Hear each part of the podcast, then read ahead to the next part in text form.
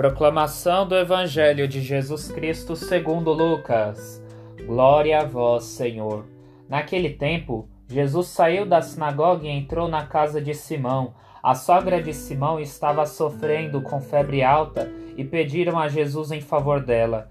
Inclinando-se sobre ela, Jesus ameaçou a febre e a febre a deixou. Imediatamente ela se levantou e começou a servi-los. Ao pôr do sol, todos os que tinham doentes atingidos por diversos males os levaram a Jesus. Jesus colocava as mãos em cada um deles e os curava.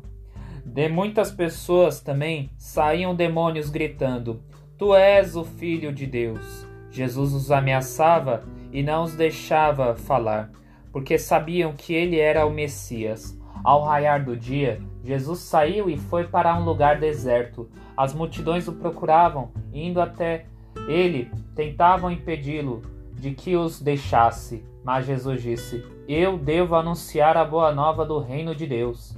Também a outras cidades, porque para isso é que eu fui enviado. E pregava nas sinagogas da Judéia. Palavra da salvação. Glória a vós, Senhor. Jesus foi enviado por Deus para nos libertar das nossas paralisias, que faz com que não carreguemos a nossa cruz para enfrentarmos os desafios do dia a dia.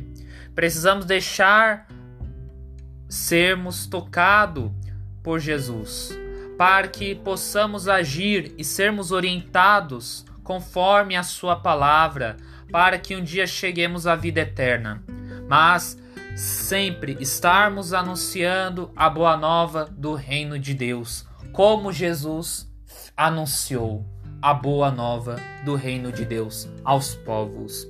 Que possamos ser tocados por Jesus para que sejamos livres de todas as nossas paralisias. Que o Espírito Santo nos explique todas essas palavras.